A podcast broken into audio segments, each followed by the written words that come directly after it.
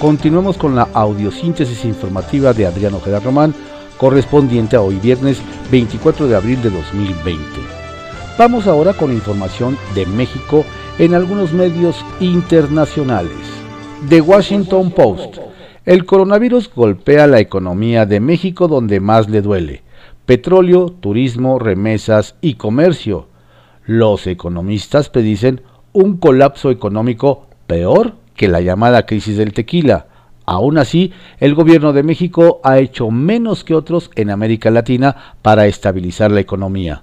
El presidente, preocupado por el aumento de la deuda, ha centrado un paquete de recuperación en los ciudadanos más pobres. Financial Times. Coronavirus. Líderes de México y Brasil desafían bloqueos en América Latina. El presidente López Obrador ha sido muy criticado por su respuesta relajada a la pandemia en comparación con los vecinos de Argentina, El Salvador y otros países latinoamericanos. En México, las cifras del gobierno aseguran que hay una cantidad de casos de infectados y muertes, pero doctores aseguran que el número es mucho mayor. Reuters, México y Estados Unidos. Se necesitan mutuamente en materia migratoria, dice López Obrador. México y Estados Unidos dependen uno de otros en lo que respecta a la migración y es importante no paralizar la actividad comercial entre los dos países, dijo el presidente López Obrador, señalando que la Secretaría de Relaciones Exteriores informaría sobre las medidas de Trump. Agencia F. López Obrador, López Obrador posterga la reapertura de industrias exportadoras con Estados Unidos.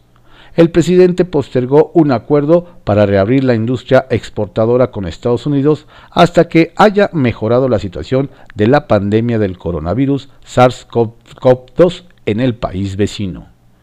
Reuters presidente de México abierto acuerdo con Estados Unidos para equiparar sectores esenciales por coronavirus. AMLO se mostró abierto a llegar a un acuerdo con Estados Unidos para reanudar las actividades en sectores industriales complementarios para ambas economías, como el automotriz y el agrícola, detenidos ahora por las medidas preventivas contra la propagación del coronavirus.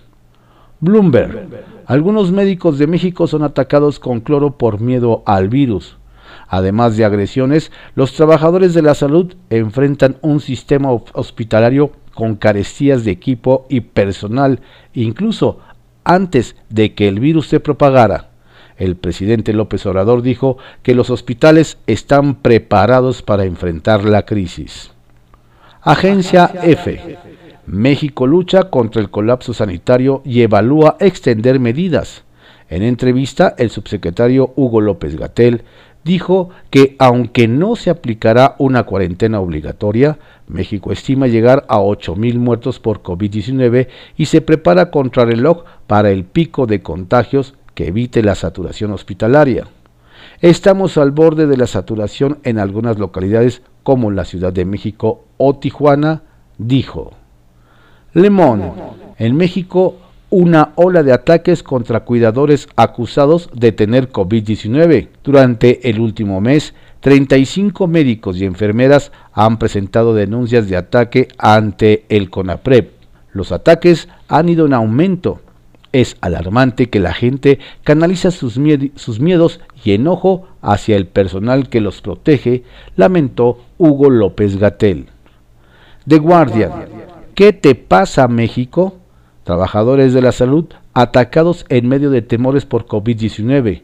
En, el mayor en mayor parte del mundo, el personal médico ha sido elogiado como héroes. Pero en México, el creciente número de casos de COVID-19 ha traído consigo una ola de violencia contra enfermeras y médicos.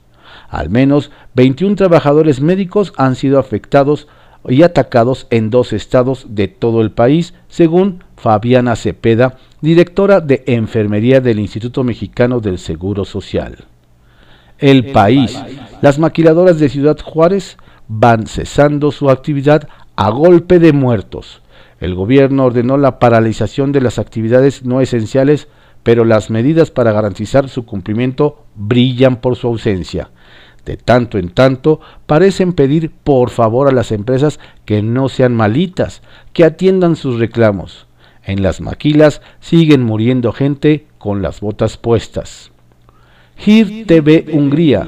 En México, la epidemia ha entrado en su etapa más severa.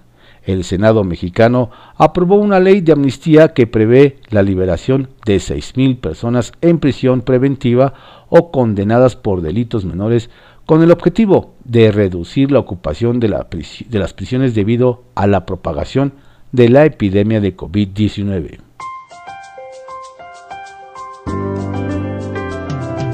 Estas fueron algunas notas destacadas publicadas en medios internacionales en la audiosíntesis informativa de Adrián Ojeda Román, correspondiente a hoy viernes 24 de abril de 2020. Tenga usted un excelente día y un estupendo fin de semana. Y recuerde, si no tiene que salir de casa, quédese.